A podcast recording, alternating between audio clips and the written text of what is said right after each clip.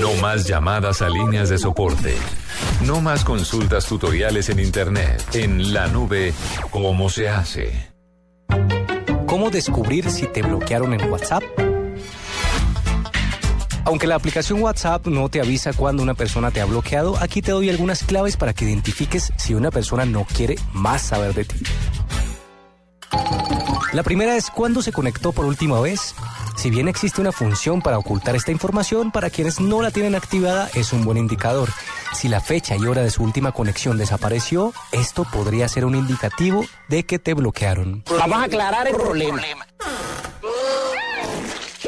Revisa también cuántos vistos aparece al lado de tus mensajes. Algo muy extraño está sucediendo aquí. Mira, mira. Cuando envías un mensaje aparece dos vistos al costado del texto. Esto significa que el mensaje fue enviado desde tu dispositivo y recibido en el del contacto, lo que no asegura que haya sido leído. Cuando luego de un tiempo considerable solo aparece un visto junto al mensaje que enviaste, es posible que tu mensaje no haya sido recibido porque estás bloqueado. Abusivos, debería darles vergüenza.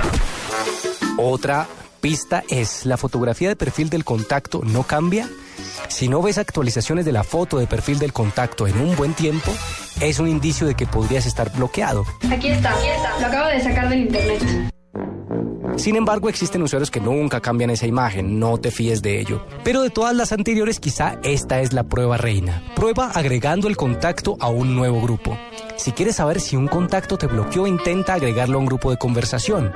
Si al hacerlo te aparece un mensaje que dice no tienes autorización para añadir este contacto, significa que te bloquearon. Si eres insistente, prueba agregándolo desde otro teléfono y si allí funciona, no hay duda, te han bloqueado. ¡Asombroso! ¡Yo se los dije!